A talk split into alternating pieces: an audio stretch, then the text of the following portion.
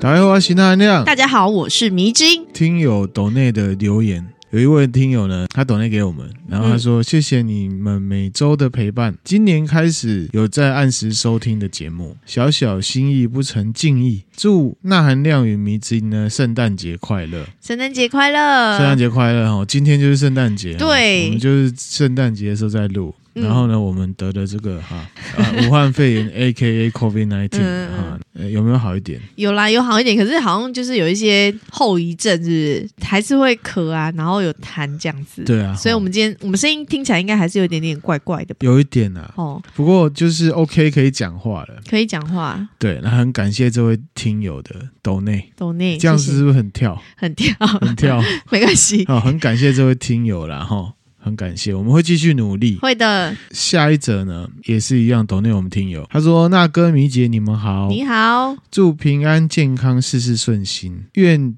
节目呢长久。”越来越多人支持，准备资料之外呢，也要多休息，要早点康复哦。啊，可能知道我们中标了，对对对，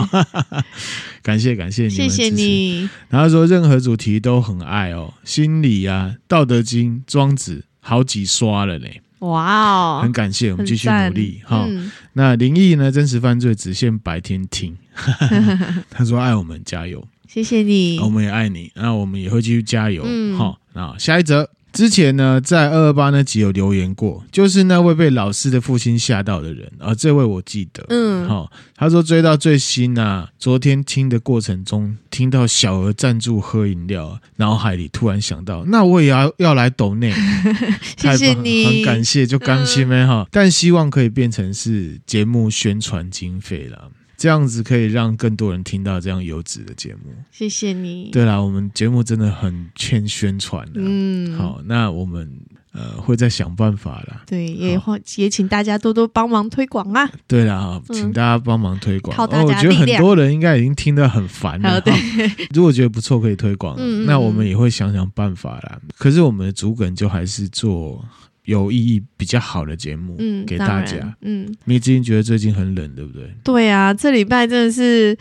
生病，然后天气又很冷。哦我觉得天气冷是其次，可是呢，就是因为生病，所以那个加成的感觉就是对，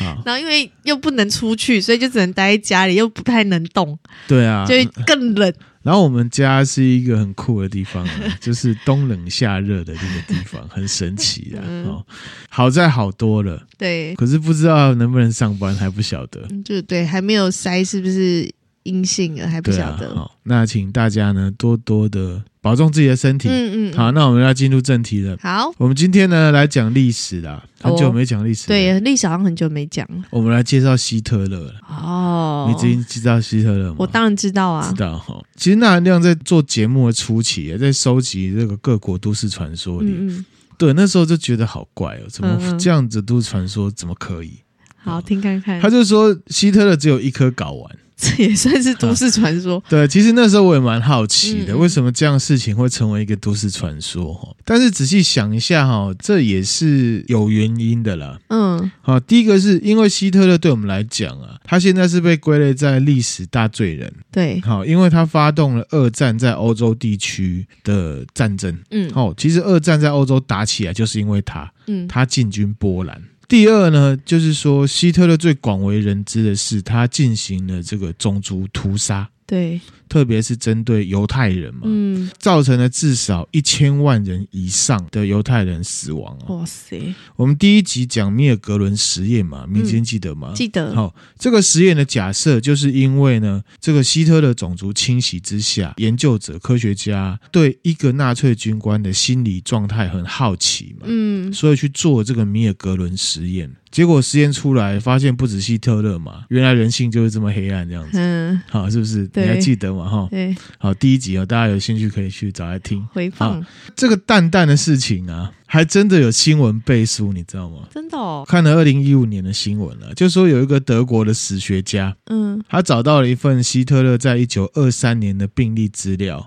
希特勒他有隐睾症，哦，然后右，侧的睾丸呢没有掉到阴囊里面。嗯，可是哦，这个真的是哦，我等一下讲你就知道了哈、哦，这真的是一个都市传说。后来有人去访问以前啊，帮呃希特勒做身体检查一个医生啊，他说呢，希特勒其实是一个很健康、很强壮的人。嗯，好，那韩亮也去了解一下哈、这个据希特勒当时身边的人说，他是一个很自律的人哦。嗯，哦，他不抽烟，然后他偶尔喝酒，而且他就喝啤酒啊，喝威士忌一点点，嗯，哦，还嗯吃素，然后吃素哦，啊、然后作息很规律，然后呢，他认为自己呢要为了国家呢保持身体健康。那回来新闻了哈，这个病例出来之后，大家就在网络上面讨论。嗯然后我看到新闻的后面，那个记者就取材网络上大家的讲法哈，然后就有网友说啊，他只有一颗睾丸，竟然还能够成为德国最有力权力的领袖，很不简单呢、那那样都好奇为什么不行？这种对事啊情跟蛋蛋有什么 有关什么系？关系？对不对哈？嗯那也有网友说呢，哦，他只有一颗睾丸就屠杀这么多犹太人，那你能想象如果他有两颗的话，世界会变怎样？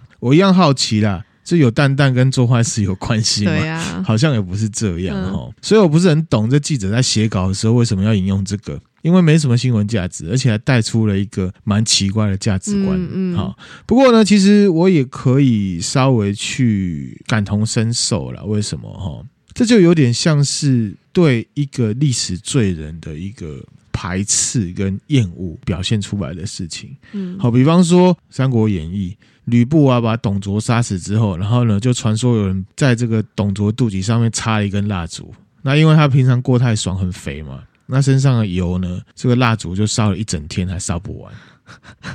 就不知道真的假的。可是是可以联想，这个就是混合了对这个人的恨意。嗯嗯，有一点点污名化的一个故事。那想要凸显是他的暴虐嘛，呃，民族的罪人，嗯然后就很像是勤快那种感觉。其实谁在乎希特勒有几颗蛋蛋？ 对你啊自己你在 乎吗？我一点都不在乎好吗？但我跟你说，谁在乎，好不好？谁？就是有经历过二战的英国人，还有犹太人会在乎，因为他们面临了。二战那时候的很多生离死别，也经历了很多因为希特勒造成的面临了很多悲剧啊、比方说就是种族迫害，嗯，而且这新闻啊，就是从英国来的啦。英国人很讨厌希特勒，希特勒，希特勒呢发动战争嘛，一九三九年入侵波兰，揭开二次大战在欧洲的序幕。嗯然后后来呢，英国加入战场，跟法国呢组成英法联军，嗯，结果被打得很惨。嗯那以结果论是撑下来没错，可是付出了非常沉痛沉痛的代价。当时参战的英国人呢，极度痛恨呢希特勒，嗯关于希特勒的蛋蛋呢，在一九三九年，英国政府的宣传人员就做了一首歌，给米津听一下。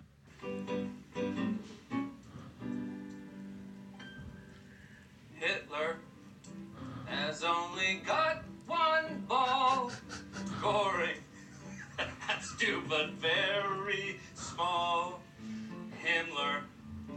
is rather similar, but poor old Goebbels has no balls at all.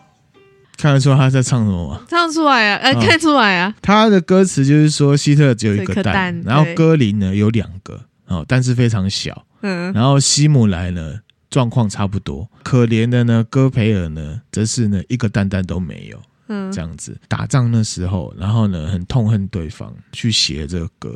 嗯嗯嗯，这个歌词里面呢，除了希特勒之外呢，还出现其他三个人对嘛，那就是呢当时的纳粹德国元首希特勒的重要干部。好、哦，第一个呢叫戈林，嗯，好、这个给明子英看一下侧脸有没有看起来很英勇，有没而有且看起来嗯蛮凶悍的，蛮凶悍的哈。他叫戈林，他是呢当时纳粹德国党政军的领袖哦。哦，哦，他上面呢就是最大的元首希特勒。嗯而且他们两个关系很好，他在纳粹党里面呢影响力很强，而且他担任呢德国空军的总司令，嗯他这个位置就很重要，因为跟等一下要分享的闪电战是有很大的关系。什么是闪电战呢？就是德国他在欧洲席卷欧洲的时候，靠的就是闪电战。就快打这样子，然后好闪电战其实跟空军有非常大的关系。那同时呢，这个戈林他也是盖世太保的首长。什么是盖世太保呢？盖世太保不知道嗯你欸不知道，就是秘密警察哦， KGB，或者是以前古代像东厂啊、这种都算。就是会做一些预防性的逮捕啦。嗯在纳粹德国期间呢、啊，他们会去抓共产党左派的人、异议人士，还有犹太人。然后呢，把这些人都抓去呢集中营，或者是呢拷问、虐待，或直接处决。嗯嗯，同时呢，他也是有一个计划叫做什么四年计划的负责人，针对德国境内内政的一个复苏计划。那、其实这个部分他们就做的真的还不错。哦，这个戈林他还当过国会议长、经济部长，还有当时普鲁士的总理。总之呢，这个希特勒的接班人。嗯，我们看那个诺兰有没有敦刻尔克大行动有没有？，对，那个他们不是要撤的时候嘛，德军有一个胖胖的德国军官，那个就是戈林。哦，就相传他后来因为麻药成瘾啊，就变得胖胖的。可是他其实是那时候纳粹德国的空战英雄。嗯，嗯而且是举足轻重的人士，嗯这样子哈、这个四年计划有没有，这个希特勒的纳粹党，他在德国执政之后啊，推出来的一种政策牛肉，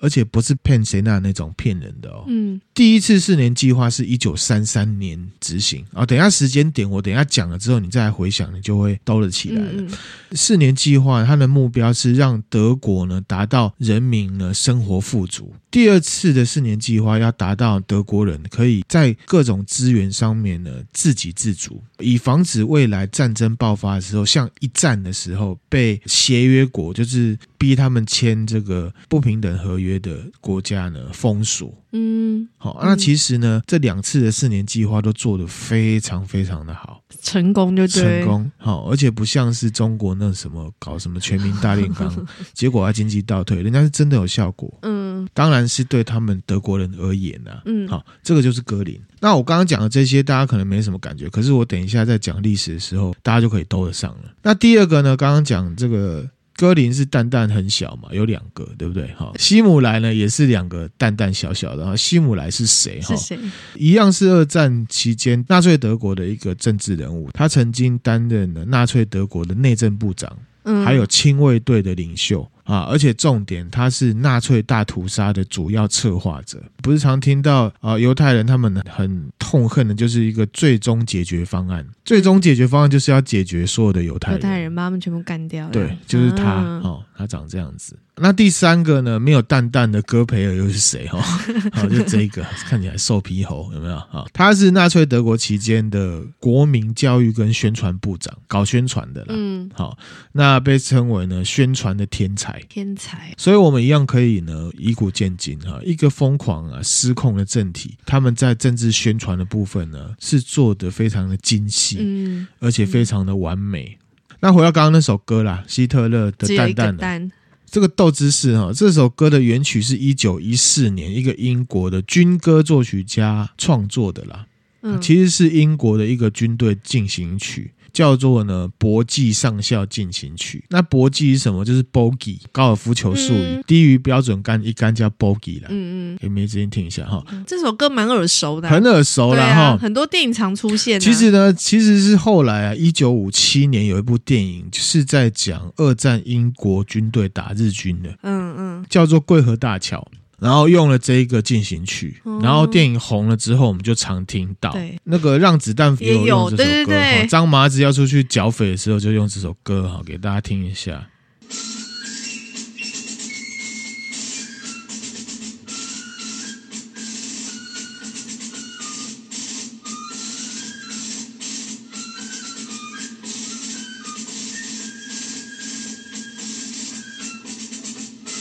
哦，当然，这个歌《希特勒蛋蛋》这个就是歪歌，就是加了他们自己想要唱的歌词，嗯表达他的恨意，懂然后当然也有政治宣传的意思，嗯那就可以感受得到那时候的仇恨有多大。嗯，希特勒到底是一颗蛋蛋，还是被说成一颗蛋蛋？米之音你就自己去判 断了 好好，好是其不是实不重，对我来讲啊不。重要对，啦。可是其实就可以表现出英国跟德国之间当时在二战的时候的仇恨，嗯，这样子可以可以想象啦，就像现在那个普丁这样子，可能大家对他也有很多英国是直接受参战对被啦打得很惨，敦刻尔克我不知道迷之音你还记不记得？所以呢，可以了解是说，纳粹德国跟希特勒就是被定位为历史罪人，而且呢是邪恶组织嘛。因为第一个都要发动战争。一九三九年进攻波兰，算是二战呢在欧洲的第一枪。那亚洲这边是一九三七年，稍微早一点，日军呢入侵中国。嗯再来是说，希特勒领导的纳粹政权呢，屠杀了一千万以上的犹太人，还有什么？大家都以为只有犹太人，对不对？对啊、还有身心障碍者。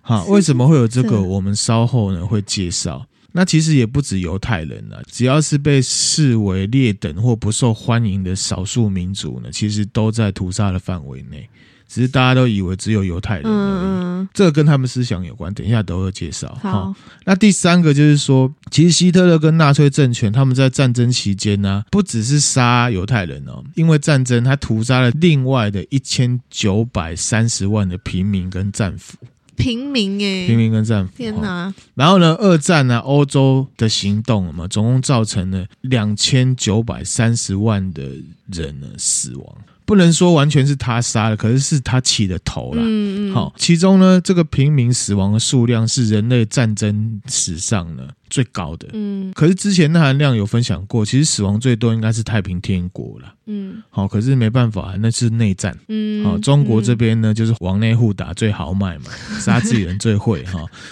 就往是内互打， 嗯啊，以古见今呐哈。OK 哈，迷之音，你对希特勒的印象是什么？对他的印象就是有个小胡子啊，简单介绍一下希特勒他做了些什么。好，第一个，他建立纳粹德国，正式的国号是沿用了这个当时的这个呃威玛共和国时期的国号，叫德意志。然后呢，建立了第三帝国。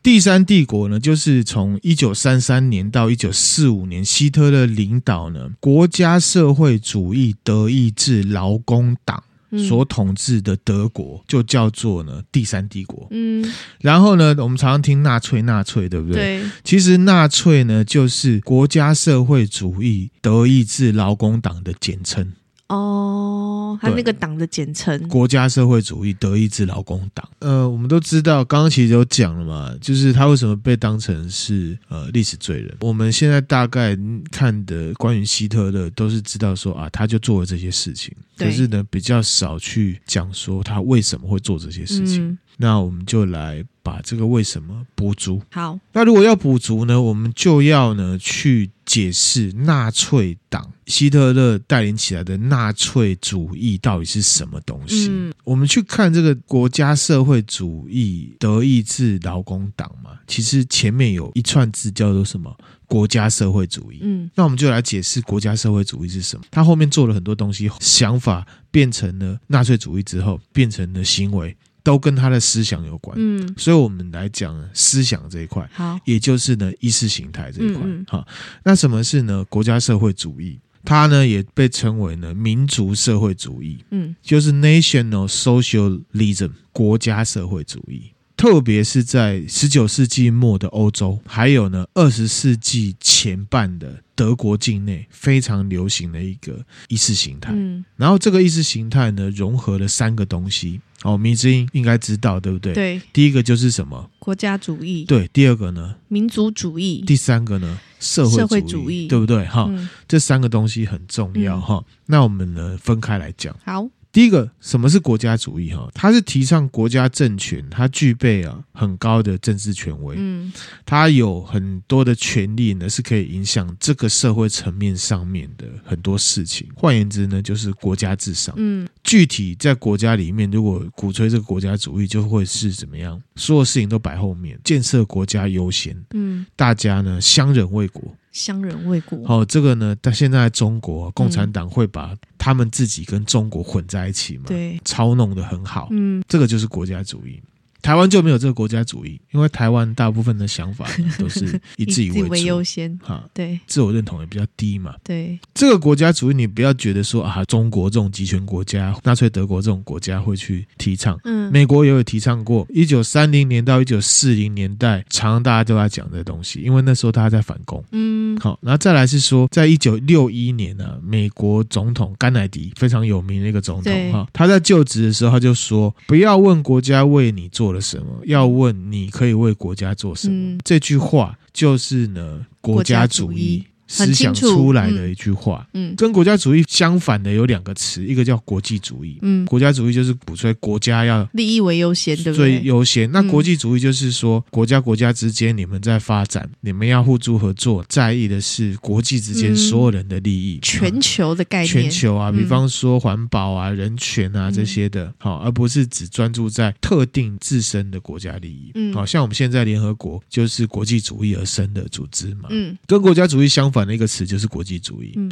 那跟国家主义相反的第二个词就是呢，无政府主义。完全抵抗任何呢官僚组织的管理体系，嗯好、比方说共产主义的终极目标就是无政府主义。好、不过这个是一个美梦啦，对啊哦不可能完成 的哈、以现在的共产主义国家来看的话，嗯是不可能的。那第二个是什么？就是民族主义。嗯民族主义，我们台湾人至少我们国高中如果稍微认真在上课的话，就稍稍微知道，因为三民主义里面就有民族主义。嗯好，又称为国民主义、国族主义。好，它是一种一样是政治形态，它把国族等同于国家，我们都觉得这天经地义嘛。可是其实这不也不一定，只嗯是说我们教育是这样子去，至少以前党国时代是这样子去跟大家讲的，这样讲啊。中华民族组成一个国家嗯啊，国父也是这样讲嘛对啊。然后呢，就五族共和，嗯中华民族包含了汉满、蒙回、藏、苗瑶啊，嗯一些跟我们无关的，全部都被搅进来了，搞到现在你看多惨，有些人都要去这个在教育营对啊新疆人什么的。嗯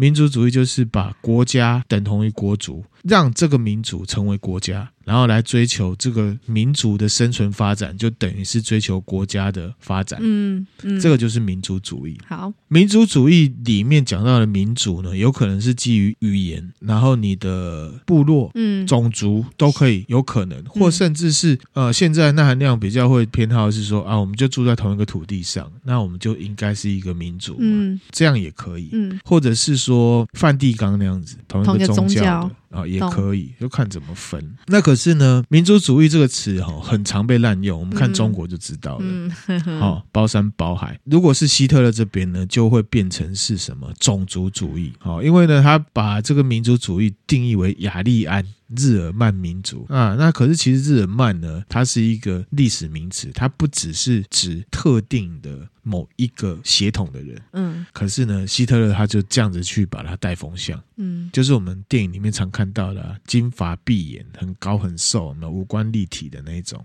但希特勒其实没有，政治的方式嘛嗯哈。反观中国一样嘛，就刚刚讲过的包山包海，跟他们无关的哈，因为侵略目的全部给它包进去，然后呢，嗯一大堆人就去做再要教育营，然后有的人头发都被拿去卖了。对，很惨，那台湾也是深受其害，被统战啊，嗯玩国族认同，这个就是一个认知偏差嘛。对，台湾被玩的很惨，对啊，一样的语言嘛，类似的生活模式，新加坡、马来西亚、泰国、印度、印尼都有华人啊，怎么不去搞他们？嗯啊，其实很简单，就是因为我们自己的自我认知很差嘛，很弱。嗯那事实当然是挑软的吃啊，不然还挑硬的吃 嘛，对不对？也对第三个就是什么社社会会主主义，义社会主义我们就相对比较了解，因为之前他那样有分享过呢，共产主义。嗯啊，共产嗯主义理想状态呢是共产主义，然后呢无政府，可是呢前面会有一些阶段，就是要借着呢执行社会主义，还是一样复习一下，就是政治社会呢跟经济的哲学，各种用社会共有资源的方式呢为特点运作这个社会。那所以呢，很多事情、很多的资源一样都是国家拥有、嗯集体拥有。工人、劳工呢来做，这边也提供一个想法给大家哈，就是说，对，我们也不要听到社会主义就觉得不好，因为那那有分享过，其实什么主义都是意识形态的光谱啦。对，我们现在觉得啊，生活比较美满的欧洲嗯哦，他们抽税都蛮重的，嗯啊，蛮注重呢国家福利的，对，有没有社会主义的意识形态在里面？有哎，其实是有的嗯哈、回归到基本面，不要因为好像某一些国家是社会主义，你觉得它是集权，就好像社会主义有就不好。嗯哦，其实我觉得都是光谱，过犹不及，最主要还是要看怎么执行，然怎后么执行？对对对，执哈行的方式可不可以让人家信服？对，没错哈。其实希特勒的纳粹主义就是从国家社会主义嗯这样子的想法来的。嗯然后呢，国家社会主义呢，包含了国家主义、社会主义跟民族主义。嗯，那什么是国家社会主义？你已经觉得就是结合刚刚那三点，不不要讲的这么的呃绕口，很难想象。你就想象有一个国家，嘿，他们呢强调就是我们是同一个民族，而且呢，我们民族呢是最强大的。我们要怎么样强大？就是我们要把我们的所有社会资源呢交给国家，对，然后用社会主义的方式，就是呢大家统一分配，嗯嗯让这个国家呢强大。嗯，嘿，这样听起来有有没点有像有点像共产主义？对啊哈，那跟共产主义有什么差别？嗯哦，我这边讲一下哈，因为呢，马克思或者是共产主义认为他们的最终目标是无政府，对，没有政府，对，是由工人来领导。嗯，他们也是觉得社会主义是必经阶段。可是呢，国家社会主义不是这样，他们的最终目标就是国家掌握一切，嗯国家就是民主。所以呢，国家社会主义者呢不讨论阶级，因为呢，他这个意识形态的内涵已经先预设在民族主义里面，嗯他是用民族来分的，嗯他们不看阶级。嗯比方说共产主义者，他就会去分你是白领啊，你是蓝领。嗯可是呢，国家社会主义者呢，他就会分你是雅利安人，你不是雅利安嗯人、啊，雅利安人才是高级的，其他都是低级的，那这就是跟印度的种姓制度很像，就是你一就出生看血决统，定是了，看血统。国家社会主义跟共产主义有一个 overlap，就是什么社会主义，嗯他们认为就是所有资源要集中起来，我知中间道的，差别是这样子哈、OK，、嗯而且他们还有一个不同，就在于说，共产主义的终极目标是无政府。可是呢，国家社会主义呢，它都已经是以写国国家了，家，所以是以呢国家为主。对，而且国家就等于民族哦。他说是以国家为主，可是国家最后还是会有一个人要当权呐、对了，所以哈其实就是包装一个很漂亮的糖衣，然后去骗大家说我们的方向是这其样。实我自己觉得啦，哈，我自己觉得国家社会主义是一个极度右派保守的一个思想，然后共产主义是非常左派的。嗯怎么说呢？就是其实呢，纳粹主义是一个非常危险的想法。我相信很多听友啊，你现在听起来之后会觉得，哎，好像纳粹主义讲的没什么错啊，嗯，因为我们这社会不就是这样吗？对，因因为好嗯以我们一般自己国家的概念，比如说像现在台湾也是资源都在国家这边呐、啊国家来，你的食衣住行娱乐都在国家手上吗？但是你国衣家服政只策跟国家买吗？哦是没有啦，你的你的哦，你的手机是跟国家买的吗？不是不是哦，好好好，那我懂了，差我很知道多了哦。国家社会主义后来呢，就因为希特勒的关系，嗯那纳粹主义自己又变成了一个新的主义，嗯，可是它是源自于国家社会主义的，懂，好，好然后更偏激、更、嗯更疯狂。纳粹主义呢，虽然是源自于国家社会主义，可是它比国家社会主义更不精确、更不科学。嗯没有办法用逻辑性跟大原则来说明。希特勒号称是国家社会主义奉行者，嗯可是他后来执行的是纳粹主义，因为他的行为其实已经不是国家社会主义嗯的，懂就变成自己的纳粹主义了，嗯就很像是现在的共产主义者一样。我讲啊，我们要共产主义，对对可是他对做的根本跟那个都没没有关关系其实同一件事情。嗯纳粹主义呢有什么特色？第一个，极端的爱国。极端极端国爱国主义嗯是第一个特色，对自己的特定国家的热爱，这没有问题。可是呢，过分热爱、依恋、崇拜、向往，产生呢强烈的自豪感。比如说现在小粉红、啊，小粉红，啊，我也想到什么小粉中国什红，么什么大外宣都可以看得到。嗯第二个是什么？种族主义，种族主义这就很可怕了，因为种族其实它是从民族主义走偏了，然后呢极端化，极端化去弄出来的哈、那什么是种族主义？就是说，它基本的预设就是认为人是可以被分类成互不隶属、各自不同的人种。种族主义的人认为呢，这些人种在遗传上或者是他们的肉体特质上会有不一样的一些特色，嗯，比方说人性嗯啊，有一些人种人性比较差，嗯，没有人性。比较冷血之类啊啊，的，有一些人种的智商比较高，有一些人种的智商比较低，那有一些人种的道德比较好，有一些人种的道德比较差，各种各种会主张呢，某一些种族的人在本质上比其他种族优越，对某一些种族的人用轻蔑的方式、辱骂的方式，或者是我就是比你高级的方式。嗯来对待就是种族歧视，嗯甚至它会变成一种意识形态啊。我们听起来好像觉得很偏激嘛，台湾超多人有这 个了，哦，这个不得不说，而且呢，可能都是在你身旁一些啊慈眉善目的先生太太们不小心会流露出来的，啊，都会哎你会流露吓一出来，跳对。不对？哈、嗯甚至我们有时候对国外的人号称很 nice，也是这个种族主义作祟对造啊成的，就觉我得们好觉得像他们比较高级对嘛。，崇洋媚外之类的，刚刚有讲到哈，这个种族主义其实就是从民族主义这边极端被烘托、被炒作出来的，嗯嗯，非常可怕。对。要是人有那么好分类的话，呃，是不是？其实哈，我觉得这个都诉诸人性啊，就是说人总是习惯去批判别人来肯定自己嘛。这就跟星座一样啊，好像全世界只有十二种人一样。啊，对啊，没这错其，实也是其实是没错啊、星座歧视。 对，其实希特勒这个国家社会主义下面衍生出来的种族主义是极度右派的，极度右派，极度右派、极度保哎保守守的观念。回来这个纳粹主义哦，嗯还有一个就是什么优生学，他们后来就做了很多的这个人体实验、混种实验。哈，或者很多很多实验嗯非常可怕。纳粹主义还有一个特色就是极权主义，嗯然后他们也反共产、反同性恋，然后反犹太。嗯，这个就是具体就是纳粹主义。这个也岔题一下，分享给大家。其实纳粹主义这东西真的是深埋在人性当中哦。好，嗯我前一阵子看了一部片，这也是听友分享给我，因为我之前分享过《路西法效应》嘛，对然后他就推荐给我一个叫《第三浪潮》。嗯第三浪潮其实是最原初是一个美国的，他是教政治的，他是想要教学说介绍什么是纳粹主义，嗯，在这个团体里面呢，让大家听亲身体验什么是纳粹跟法西斯有点做实验这样子。做实验，，结果大家呢超投入的。哇塞，一周里面，他就形成了一个纳粹法西斯组织，这老师自己也吓一跳。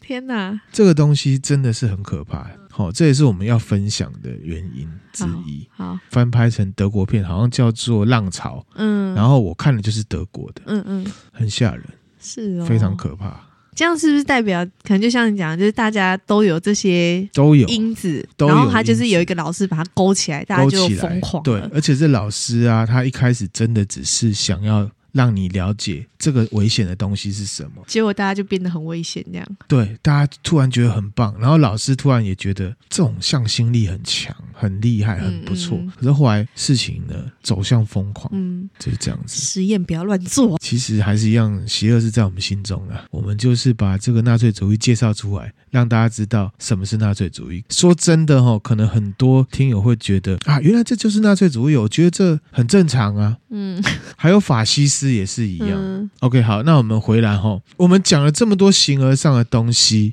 不是要让大家搞得很混乱，而是要告诉大家说，他后面会做了种族屠杀，席卷欧洲，我们都知道他这样做了嗯对可是呢，其实就是因为他的国家社会主嗯义。意识形态上是因为这个，然后再加上历史上的一个原因。嗯那我们呢，接下来讲，见正式呢介绍希特勒。嗯希特勒呢，他本名呢叫做阿道夫·希特勒，嗯，他是一八八九年四月二十号出生，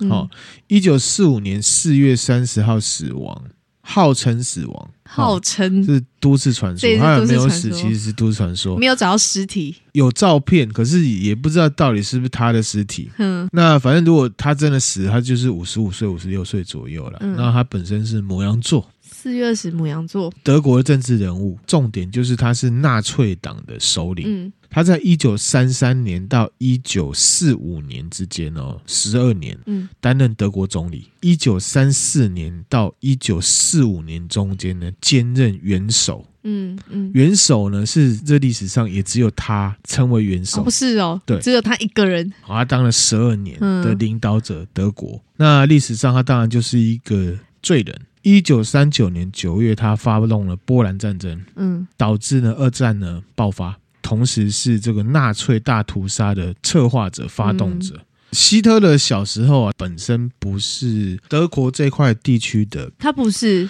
他血统上是，嗯可是呢国家上不是。嗯好、这个民族主义是很重要的。等一下我们会来讲。哦好、他呢是出生于当时这个奥匈帝国的奥地利地区，嗯，从小呢学业成绩没有很好，可是其实无所谓啦。无哈所谓。再次证明，学业成绩不啊对代表什么啦。对，没错哈、啊嗯那画画画的不错。很会画画。，对，而且呢，他其实家里面家境也没有特别好啦。嗯那总之呢，小时候成绩就是不怎么样，人缘也不怎么样，隐形人的那种，嗯没什么人会注意到他，可能跟少年 A 还有多数的一般人是一样的，嗯般的青年长大。那一九零七年的时候，他还去报了，他本来他的志愿是想要当艺术家，他去报了维也纳的美术学校啦。然后呢，落榜没考上。那后来他就是画画，卖他的画嗯为生，是一个辛苦人。嗯一九一三年的时候呢，他就搬到现在的德国地区。那一九一四年一战就爆发了，嗯，他被他所属的国家奥匈帝国征召去打仗。哦，他那时候开始参战没有，哦，没有，哦我还没讲完哈、他对被不起征召哈、嗯那这边特别讲一下哈、奥匈帝国是十九世纪那时候建立起来，嗯其实呢是中欧霸主，哦在那个时代是十八哎十九世纪很强的国家，嗯它的版图呢横跨中欧、东欧跟南欧，它的面积呢是欧洲第二，嗯仅次于俄国，当时的俄国、嗯是强国，而且人口总数呢是欧洲第三。嗯反正是一个很先进的国家。德意志地区虽然不在这个奥匈帝国里面呢，可是呢，因为当时整个欧洲有非常浓厚的民族主义情节，嗯特别呢，奥匈帝国他们建国就是非常强烈的民族主义色彩，嗯，而且重点，奥匈帝国他们是一个多民族的国家。嘿，当时的奥匈帝国跟德国在政治跟外交上都是站在同一起的。为什么？因为他们的领导人，他们最主要的就是领导的民族就是什么日耳曼民族。他们两国呢，在各方面的互补性都蛮强的，而且德国都愿意在军事上面协助奥匈帝国。嗯这个奥匈帝国他们是多民族的国家嘛，那因为民族主义的关系，所以他们国家里面呢、依照血统来分族群是有高级程度的。啊，第一最高级的就是什么德意志人，嗯，第二高级的是匈牙利人，匈牙利，第三高级的是捷克，第四波兰，第五克罗埃西亚，第六罗马尼亚，第七塞尔维亚，第八乌克兰，第九才是其他包含了犹太人的民族。嗯而且这个不是以人口多寡来分呢，是以政治权利还有成见来分的。德意志人他在当时的奥匈帝国啊。日耳曼民族其实就是领导地位，而且事实上，他们从以前神神神圣罗马帝国以来，他们就是都是领导地位，嗯所以血统呢是最骄傲、不容侵犯的。嗯所以呢，这边也要先讲为什么后来纳粹德国整个穷起来，希特勒只是一个 icon，当时德国地区的大多数的人都是支持他的，嗯而且甚至战后有很多德国精英以前都是纳粹党的，很多很多。意思就是说，这个 idea 是他 cooking 起来的，没错。可是其实大家的想法就是民族主义，嗯，大家都一样一，样，这就可以解释为什么希特勒爆红，这是一个内部因素，嗯，就是么？什么过度激烈的什么。民族主民族主义义，那自豪其实是 OK 啦。可是呢，如果自豪到最后是轻视或者是敌视他人，就有问题了。嗯哦，后来的希特勒跟他们的纳粹者德国就是这样。嗯，好、就是十九世纪之后又流行了一个什么什么？社会达尔文主义。社会达尔文主义，台湾，我们我不要说台湾，我们现在在网络上看到很多的这什么抖音、什么音的，上面也都是这样子去弄，就是社会达尔文主义就是什么适者生存，哦，就是说啊，你没有办法，你就是会被淘汰。乞丐之所以被讨厌，就是因为你能力很差。嗯这个社会达尔达尔文主义起来之后，那日耳曼人本来就认认认知为高等民族嘛，对，所以以呃，像是犹太还有其他像是什么斯拉夫人都是劣等，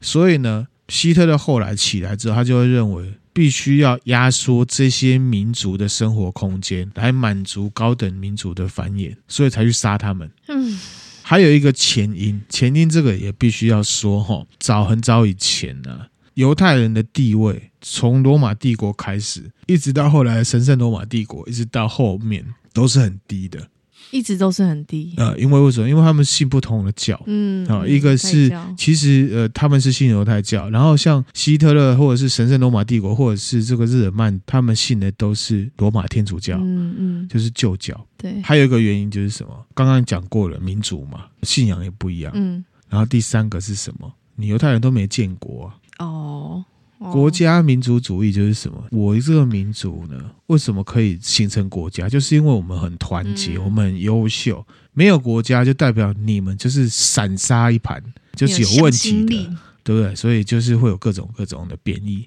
出现。然后还有一个原因是什么？就是呢，经济的，因为后来呢，希特勒呢来到德国这时间的时候呢，他就发现德国的政商名流、政治全部被犹太人把控了。啊，哦全部都是有钱人，哦，德国有钱人都是犹太就人，是说对不你对们都没有建立国家，可是全部你都躲在人家国家后面，然后呢吸我们的银根，操纵别人的国家，就好像全世界都是所有的国家都是你的国家，可是你都躲在别人的国家里面，所有的主导权都跟你有关，因为你有钱。啊，这个是希特勒他们后来又更一步讨厌犹太人犹太的一个原因。哦，我那这样犹太人很聪明啊，其实犹太人一直以来到现在，我们都还是这样看他的啊、虽然犹太人后来在以色列二战的时候建国了，可是现在大家也都知道，犹太人都很有钱，然后呢，他们有拥有很奇怪的影响力好神奇哦！啊，因为这有是钱啊。这是真的吗？这是有证实的吗？之前不是有听友，我不是有分享过什么罗斯柴尔德对对家族，对，是那啊个，都是犹太家族啊，但因为那就是很神秘，又没有真的有证实，这也是都市传说，有不是很多吗。例子啦。其实很多人有钱人都是犹太人啊。哇塞，好好神秘哦！那我们回来哈，这以古见今啊了哈。嗯好在是希特勒后来战败了，不然的话，你看，如果我们都觉得他的想法是对的啊，这个种族主义没什么错啊。如果他真的席卷了欧洲，他获胜了，然后这再样席卷亚洲，你觉得我们会是他眼中的优等民族 吗？当然不是啊，我应该是最低等的吧？应该不会有，搞不好就不会有我们了。对啊，是不是哈？嗯所以大家哈也不要觉得说，诶，他好像很有道理哦，我支持他。好，那回来他身上继续说哈，他后来呢被他的祖国征召，奥地嗯利征召他，他装病了。然后装病哦没有，去。嗯，好、可是呢，他后来呢是自愿代替呢德国去参加一战，他参加很多战役，而且他作战是真的很勇敢哦。而且呢，他曾经获颁一级的铁十字勋章，这个呢不是开玩笑的，可以得到这个是代表他是非常英勇作战。据他的同袍表示，希特勒他沉默寡言，嗯，啊，没什么朋友。那打仗的时候，几乎也没有人会写信给他，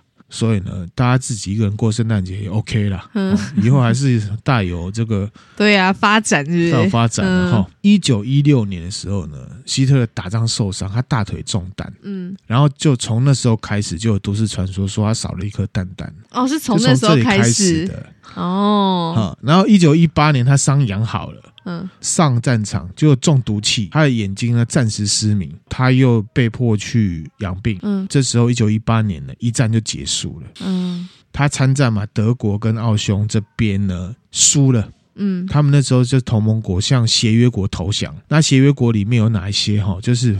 法国、俄罗斯、英国、比利时、塞尔维亚、意大利跟美国。嗯德国这边输了之后呢，那时候就开了一个巴黎和会，嗯，就建立了一个欧洲会打二战的客观因素，是什么？不平等的条约，嗯把德国人压得死死的，嗯把他们的这个军队全部削掉，然后呢，把他们的很多的这个国的矿产资源什么都拿走，哦，然后让他们国内呢、呃民不聊生，民不聊生，经济很差。然后你要知道，他们原本一开始就是德意志民族，以前中欧霸族。当初德国会打输，也有其他原因，等一下我们继续讲。嗯总之呢，把他们压得很惨。德国人民啊，本来是很沮丧、很闷，转为愤怒吧，转而愤怒。嗯然后希特勒呢，就跳出来，把他们想法都整理出来，嗯然后用很激昂的方式，嗯又结合他们原本大家都有的呃这个民族主义，故意 bang 怎么嗯酝酿引爆爆发引爆，主要就是这样哈。你有没有注意到哈？一战的胜利国里面呢、刚刚有讲到哈，有俄罗斯，对，有俄罗斯，哦，当时是撒谎啦，哈、哦，一九一八年一战打完嘛，可是其实一九一七年的时候呢，俄罗斯境内啦，列宁啊领导革命，嗯推翻了撒谎嘛，嗯，然后就建立了这个以共产主义理想的为理想的社会主义国家。对，从那个时候之后，除了少数国家之外，像中国就被赤化了嘛，对不对？嗯大部分都是反共的，嗯因为共产党透过共产国际呢，到处在渗透。我们之前有分享过，对好，包含当时的德国政府，第二帝国结束之后就变成了威玛共和，它是一个共和国嗯啦。他们国内呢，忙着反共产党渗透，嗯嗯，这也可以让我们呢以古见今啊！你看，人家自己都知道要反共产党渗透，反观我们自己都被渗透到出水 了哦，还有人自愿的哈、还有自愿的， OK，哎好，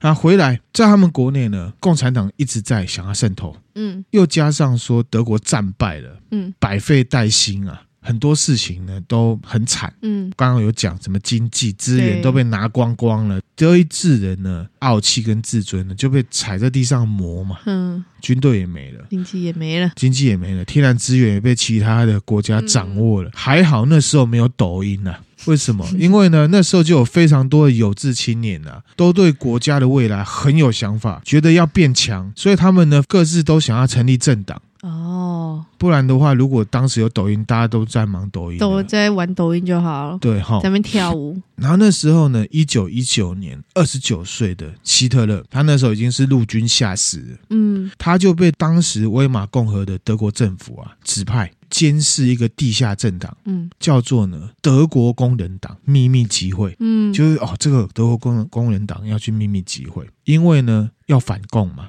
嗯共产党当然是从工人阶级下手对啊，这个又是德国工人党，对，好、所以他就觉得这应该是共产主义的一个一个爪牙发源地。嗯他就去跟监当时办。当时他们这个德国工人党，他们集会是在讲巴伐利亚的分离运动啊，巴伐利亚就是他们德国的一个地方，嗯嗯，要分离这样子。希特勒他听一听啊，他就突然间正义感大爆发。嗯他就突然之间大声插嘴，邓兜啊，他就说：“你们不要中计了，不要中了犹太人的离间之计啊！犹太人想要把德意志分裂成两个国家，其实他有猜中，啊他有猜中，因为会变东德西德，因为对不二对战结束，确实哈、哦，德国分裂成东德跟西 德，但是跟犹太人有没有关系，这个我没有证据不知道嗯哦。OK，好，那然后呢，他就上台演讲了，他就直接冲上台，上去他就很激昂，因为他一般其实那时候整体国家的环境，就是因为凡尔赛合约，大家非常的闷低迷又懂恨愤怒，懂？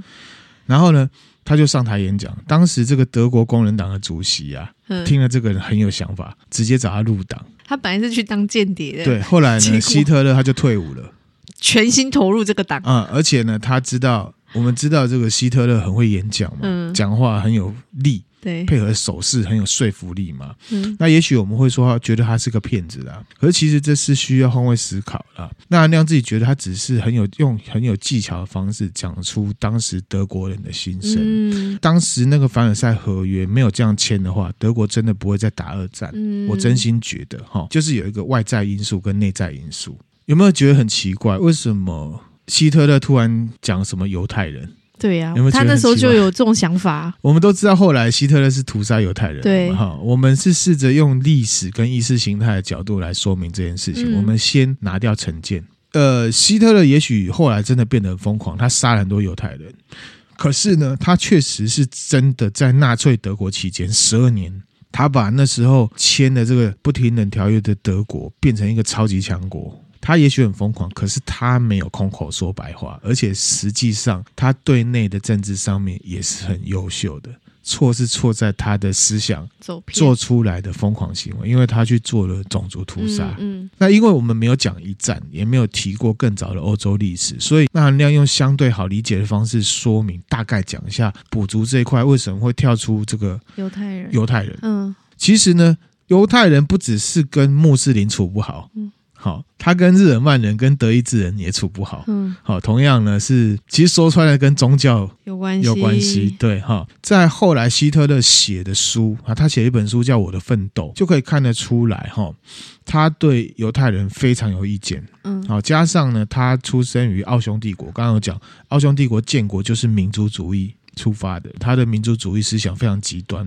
他在他的书里面就写到，他说德意志的伟大祖先，一手拿剑，一手扶犁，从其他文化上低等的民族那里为我们争取到土地。嗯文化上更低等的民族那里争取到我们的土地，嗯所以体能上不适的人都没有生存的价值。日耳曼民族的协议必须是纯粹的，世界史是要作为征服者的少数民族的历史，而这个少数民族只有一个，就是日耳曼嗯民族。会出现犹太人的原因是什么啊？第一个就是我刚刚讲的是宗教啦，对，可能呢对我们很不好想象哈。可是呢，其实从中欧、南欧这片区域啊，以前嗯叫做呢神圣罗马帝国。我们讲《恶魔交易》里面的歌德，他就是神圣罗马帝国的嘛哈。嗯那神圣罗马帝国信的是什么？天主教，嗯，传统的罗马，马天主教。那他们相信天主，也相信了耶稣。可是呢，犹太人不信这个对，他们有自己的犹太教。嗯好、他们不觉得呢，罗马天主教里面讲的天主跟耶稣呢，就是真神嘛。嗯我们之前呢，迪士尼都市传说里面有提到一些特定泛基督宗教信徒哈、对我们来讲虽然都是基督徒，可是其实他们认为目前的宗教里面讲的神呢是伪神嘛，嗯而且呢，根据圣经上面记载，当初犹太人呢就是因为呢不相信耶稣是神，所以呢要求处死他。哦对耶，后来就造成了耶稣被钉在十字架上面。嗯所以呢，日耳曼人讨厌犹太人，就从这里这里开开始了。啊始，这真的是牵很很深远呢。对哈，这错对综复杂我们这种东方人不是以宗教作为对生活哲学的人而言的话，很难想象。嗯，就觉得有点荒谬啦。加上什么，当时社会氛围啊，就是很强的民族主义。当时的日耳曼人他们就是信最传统的罗马天主教。嗯的关系呢，然后就出现了一个很普遍的意识形态，然后又加上我刚讲的，犹太人没有建国，对他们有民族主义、国家民族主义的人来讲啊，你这波国家的人哦，拎着西东一盘散沙啥啥，认为犹太人是有问题的、卑下的，而且呢，从对希特勒而言，他从小的意识形态就是这样，他们都认为犹太人很狡猾，嗯在背地里搞东搞西，嗯然后呢，伸手进别人的口袋里面拿钱。嗯再来是什么？社会地位的冲突。虽然当时的意识形态是刚刚这样子，好，大家都很贬义犹太人，对不对？对，可是我们知道犹太人很会做生意。嗯希特勒还没有从军之前，他到德国的时候，发现德国整个社会经济、财政还有钱呢，都被犹太人给控制 了。他看了觉得很惊恐，他其实是害怕。嗯好，同时他也认为犹太人这样子的掌控经济局势，其实就是下层结构影响上层结构上层结嘛构，对不对？哈，影响政治会。让整个日耳曼民族的国家呢被分裂，所以他才会去讲说，哦，犹太人是要让你们对，呃分那成为什两么个有国话语权？因为犹太人有钱，对对啦，所以他可以分裂这个国嗯家，他是这样觉得。也是有他推断的逻辑在。对他其实呢，去杀犹太人有感性诉求跟理性诉求。嗯感性就是他讨厌犹太人，我刚刚讲的这些；嗯理性诉求是犹太人会阻止、妨碍日耳曼民族。雅利安人建立他们的第三帝国。嗯那再回来，后来刚刚不是讲到他被找入党吗？一九二零年，希特勒加入了德国工人党，工人党嗯。一九二一年才一年的时间，就取代了原本的党主席 了。哇塞，他非常有想法，好强哦，很强哈能力很强呢。然后他就把他的党呢改名为国家社会主义德意志劳工党。嗯啊，因为是德文，那中间的简写拉出来就是 N A Z I，就是纳粹。主要宣传就是我刚刚稍早花比较多、比较枯燥的地方讲的国家社会主义，嗯后来变成纳粹主义。嗯那纳粹主义刚刚有一些我们哦也再附送一下，大家呢闭上眼睛自己思考哦，在我们身旁周遭有没有这些极端爱国主义、种族主义、优生学、极权主义、反同性恋、反犹太，还有什么沙文主义，哦，沙文主义也是，还有什么社会达尔文主义？嗯所以其实我们都部分拥有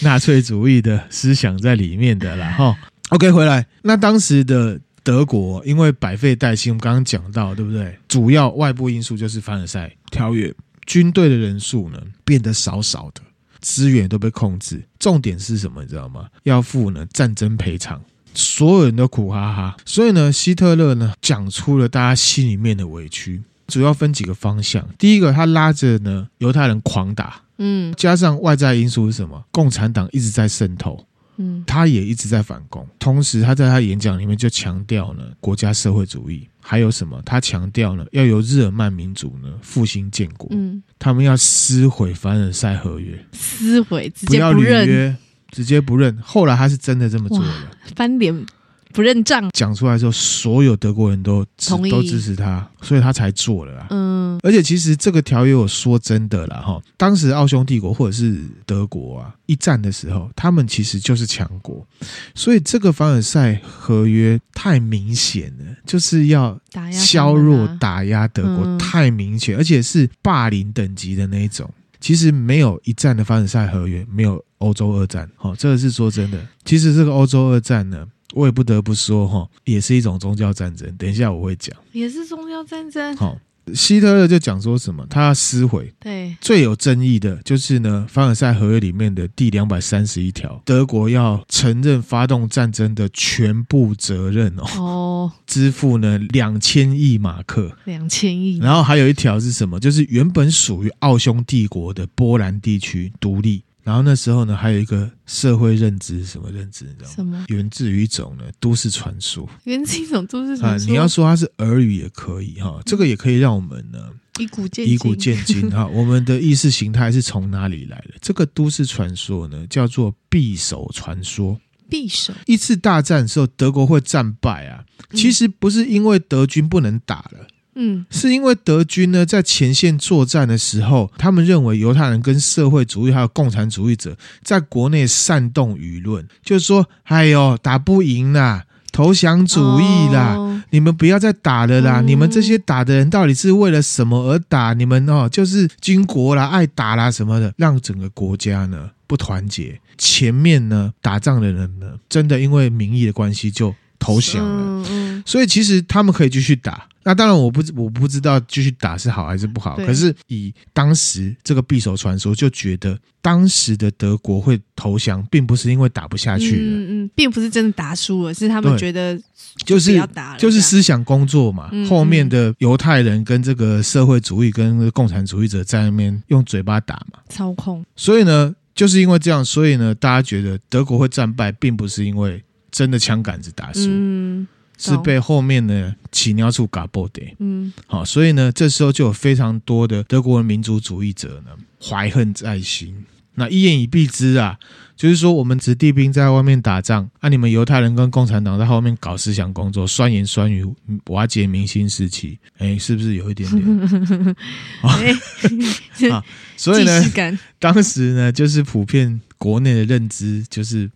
并不是打不下去，是政治因素造成的，哎所以他们很愤怒。嗯，而且愤怒的对象就是犹太人跟共产党。那谁在打犹太人跟共产党？希特勒。嗯所以呢，希特勒跟纳粹党的纳粹主义就基于民族主义，极度的反犹太也反共。嗯，纳粹党的主席希特勒只只要一出来演讲，有没有人民一呼百应？希特勒跟他的纳粹党爆红。那因为他的想法被百姓认同了嘛，连同呢当时政府里面的官员还有军警都蛮支持他的。嗯啊，所以呢，当时有一个很有名的一战的德国将领，叫做鲁登道夫，这里长这样子，好，嗯反正就是一个阿贝了哈， 支持希特勒发动政变，哦，发动政变。那除了鲁登道夫之外，还有当时的巴伐利亚总理冯卡尔，还有一些军警也都支持哦，嗯支持希特勒，他们是站在一起的。在一九二三年，你看哦，他成立政党也才三年，十一月九号他就发动政变，要推翻当时的这个威玛政体。可是呢，三天后失败了，哦，失败，失败一开始失败，哎，希特勒被捕。希特勒本来想自杀，可是没有成功。后来纳粹党的党部就被政府呢捣毁，因为其实基本上那时候成立政党都是合法的，嗯嗯那就被称为呢啤酒馆政变。嗯，后来呢，希特勒他被抓去法院受审的时候呢，他跟法官说的话，让他更加成为全国万民拥戴的精神领袖，哇塞，危机就是转机啊，很强。我真心觉得哈，在他还没有屠杀，还有后面做这些傻事之前，我认为他是一个英雄。嗯法官就就说：“阿道夫·希特勒，你呢被控叛国，你是否认罪？”嗯希特勒就说：“我认罪。”哦，他认罪哦，对，然后呢，这个议员啊呢、就旁边呢，就是嗯敲边鼓，他就说你被碰叛国，而且你是呢全民的公敌啦。嗯然后希特勒就回说，如果把被偷的东西拿回来，这也算是偷窃的话，那我们一九一八年被十一月罪犯出卖。这些人呢，宣称是我们的领袖，却签署了凡尔赛合约结束战争，这才叫叛国。他讲的这个十一月罪犯呢，是什么意思呢？就是说，一战是一九一八年十一月十一号，双十一啦。嗯，双十一不是只有不是哈购物而已啊，哦，对，是对人一家战一嗯结束纪念日哈、德国投降里面指的十一月罪犯，就是指匕首传说的那些人。嗯，我们要打，可是你却去在后面讲着一大堆，然后去帮我们签投降书。然后希特勒接着说呢，我只想夺回五年前，也就是一一九一八年我们被偷走的东西，那就是权利，保护自己不被无能的国会危害的权利。如果我有罪，那我的罪名就是争取德国人民的权利。嗯他就红了，嗯因为每个人都这样想。嗯果然是干大事的人。一九二四年四月一号，希特勒被判五年有期徒刑，他也是被判罪了，在服刑期间呢，受到了狱警还有友善的对待，而且收到非常多仰慕者的信件。嗯一九二四年十二月十二号，他被假释了，一年的牢就出来。为什么？因为所有人都支持他，嗯嗯，连法官都支支持持他。他，哇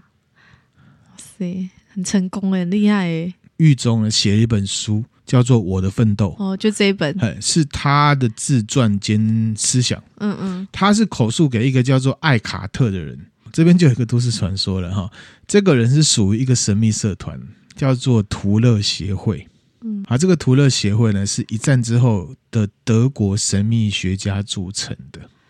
神秘学家你，仔细看一下这个图勒协会的标志，这个剑后面是什么标志？万字哎，哎，好，然后呢，给大家呢一个小小的一个小阴谋论啊，嗯哈这个会有一些都市传说哈，纳粹党做大，他们呢会迫害同性恋者，刚刚有讲，好，非雅利安民族的人，对不对？嗯，还有这个犹太，犹太，还有身体有残缺的人对之外，对不对？嗯，他们也会迫害什么，你知道吗？共济会的成员，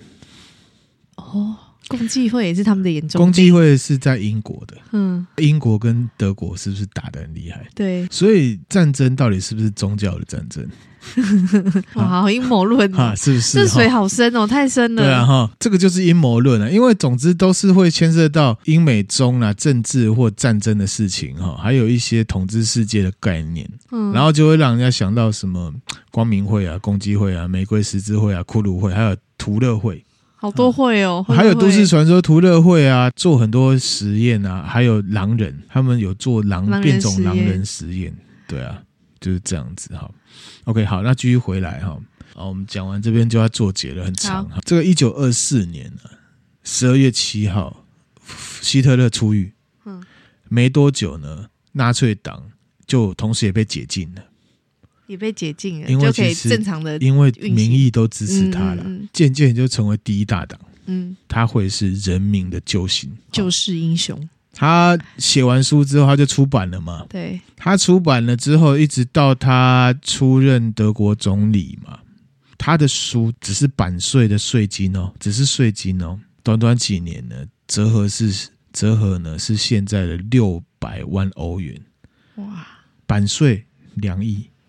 他要缴的税而已哦，嗯不是收入而已哦。哦，对耶，嗯，所以他的想法是大家都认那同个了，哈、那既然呢被认知为是救星嘛，那迷之音你觉得他会不会辜负人民？当然不会啊，哦，其实真的没有辜负人民哈、哦嗯因为呢，其实时间到了一九二九年，好、那时候呢，世界经济大萧条。凡尔赛合约还在，那又加上世界经济大萧条，所以呢，德国人口失业人口大幅增加，嗯嗯而且呢，货币贬值，通货膨胀非常非常的严重。那时候德国境内有大概六百万的失业人口，然后又加上很多其他的社会问题，比方说什么共产党的武装暴动，嗯，反正苏联那边勾德国的共产党在那边弄哈，共产党真的好烦哦，他们可不要一直这样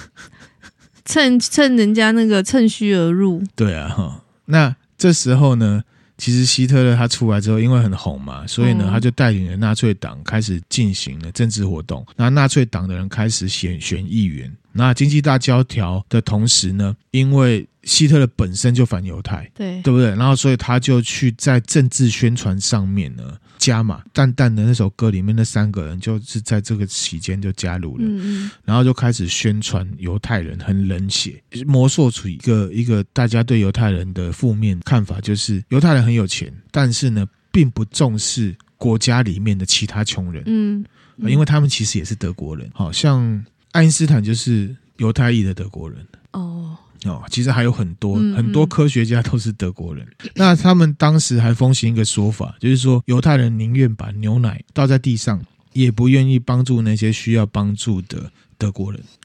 这应该是被被那个的吧？我觉得一定有，可是呢，不会是不全是部普遍，这我就对啊不晓得哈、希特勒就高喊反共，苏联透过共产国际各国渗透搞武装革命，希特勒就承诺，如果自己当选总理的话，他会马上把失业率降下来，所以大家就选他。这种喊口号的谁不会啊？可是他真的做到了，现在的政治人物，好好学习一下好吗？可是他真的做到 了哦哈人。家可是有做到， 对哈、然后那时候呢，他的政治宣传是做的蛮可怕的。我刚刚讲到为什么日耳曼人跟犹太人会斗起来，因为宗教的关系嘛嗯嗯哈、我们事后看啊，希特勒不是做了很多集中营？二战结束的时候啊。盟军去集中营里面把一些难民救出来的时候，这个一样以古见今哈。这些难民里面不只有犹太人，嗯，也是有这个非犹太人的，它里面就有一个非犹太人的老太太难民，嗯她自己也是难民，她也自己也被关在集中营里面哦，可是她仍然认为犹太人该死，诶为什么你知道吗？嗯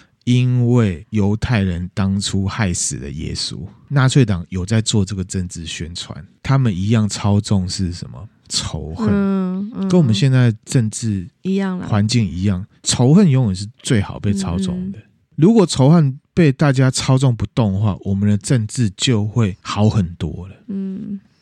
嗯，好真的要冷静想一下。，对，好、所以我们是不是应该要关心一下我们的长辈？他们平常赖里面都在看些什 么？好、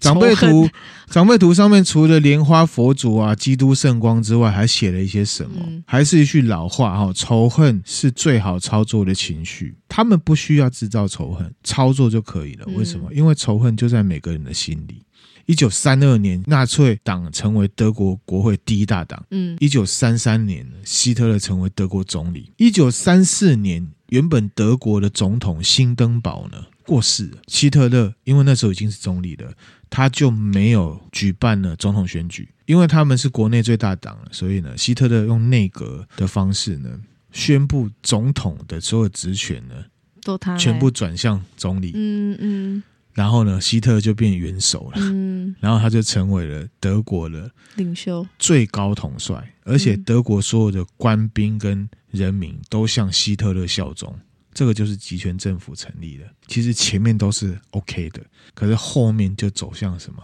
集权、国家社会主义，走到 over 之后，开始走向纳粹主义。一九三四年，希特勒成为元首之后，德国就成为了纳粹德国。嗯，好，然后这时候可怕的事情就发生了。那因为这一集呢讲的有点很长了，好、嗯下一集呢还是会很精彩哈。嗯所以呢，我们这一集先分享到这边。如果觉得有趣的话，可以分享给你的朋友。那嗯我们有 Facebook、IG 跟 YouTube，那可以按赞、分享、订阅嗯，啊。迷之音有什么看法？就是截至目前，其实希特勒他会之所以会当上那个位置，他其实都有民意的支持。其实当时的都德有国迷之人，识。什么叫做纳粹？什么叫做法西斯？你知道吗？法西斯我不知道哎，我们下一集会来介绍法西斯，法西斯可是法西斯来法自于西意斯大利跟纳粹是有非常高度重合的。哦，重其叠实的纳粹集权啊，不是我单纯的集权，大家就听我的。集权可怕的地方是在于说是有民意，大家愿意听我的，嗯，然后我去做了集权的事情，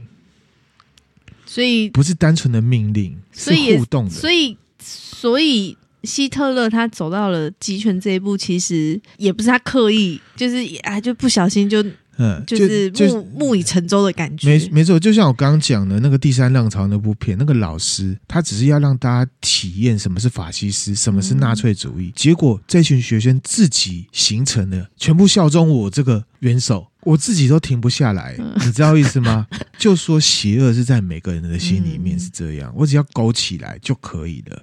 哇塞，并不是说啊、你们全部头低低的听我讲话，没有，我可以集权，是因为你你对们我的也愿高度意服从，嗯而且是你自愿的。然后我们不是常常听到有人讲说不要操作民粹什么东西的。好，我觉得这个其实分享这些历史，介绍这些主义，其实是对我们政治啊的一些看法，可以更加的有一些其他的看法啦。嗯，那我想到说，像在德国里面，对他虽然获得了很多民意的支持，对但是德国里面也有那些犹太人啊，犹太人对是少数，是不是？犹太人其实不在少数啦，这也是当时的氛围很多数是特别日哦，耳曼人啊。然后这时候犹太人却没有没有办法用金钱来控制，我们现在的台湾政治也是一样嗯嘛，比如说我们好像搞得希望哪一个有钱老板来当我们总统，没有哦，功课没有哦，行之有年，久了大家开始厌倦或者是想要改变的时候，可能就会出现犹太人，然后或者是德国这一段的历史啊，我不能说谁对谁错，我只能说犹太人被血腥屠杀，这是一件错事。嗯嗯，可是到底是什么原因，我们只能从历史上面去做描述，嗯我们不去讲对或错，对或错。嗯，懂。为什么希特勒这一群人都是优秀的人啊？对啊，那么有才华，然后本来要当画家，就不小心原本要自他杀，他自杀不是不小成。心哦，他不是不小心 哦，好啦，想自杀又自杀不成就，后来就变成了元首，这真的是他对国顺家风顺水很耶、有想法，嗯他对国家很有想法。当然是这边当然是跳很，就是如果你大家去看希特勒的一些啊历史上面资料，他中间的过程里面，他是做了很多事情。嗯，他有到努力处就去对了，到处去巡回演讲，那当然也有一些比较政治黑暗的东西。好，我们下一集呢都会来分享。好的，我们把它当成人来看的话，做这些事情有它的原因。嗯嗯，去看原因，而不是说哦，希特勒是大魔头就是大魔头啊，美国队长打他，所以呢他就是大魔头，嗯哦，或者是怎么样的 哎呀嗨抓抽丝剥茧，让这些事情历史对我们政治生活、对我们社会的意识形态有什么样的意义？就是说我们在笑希特勒啊、纳粹啊，可是你自己其实言谈里面有没有很纳粹？其实好像有时候也有，有时候也有法西斯，嗯，参观比较啦。谢谢大家，谢谢，拜拜。拜拜。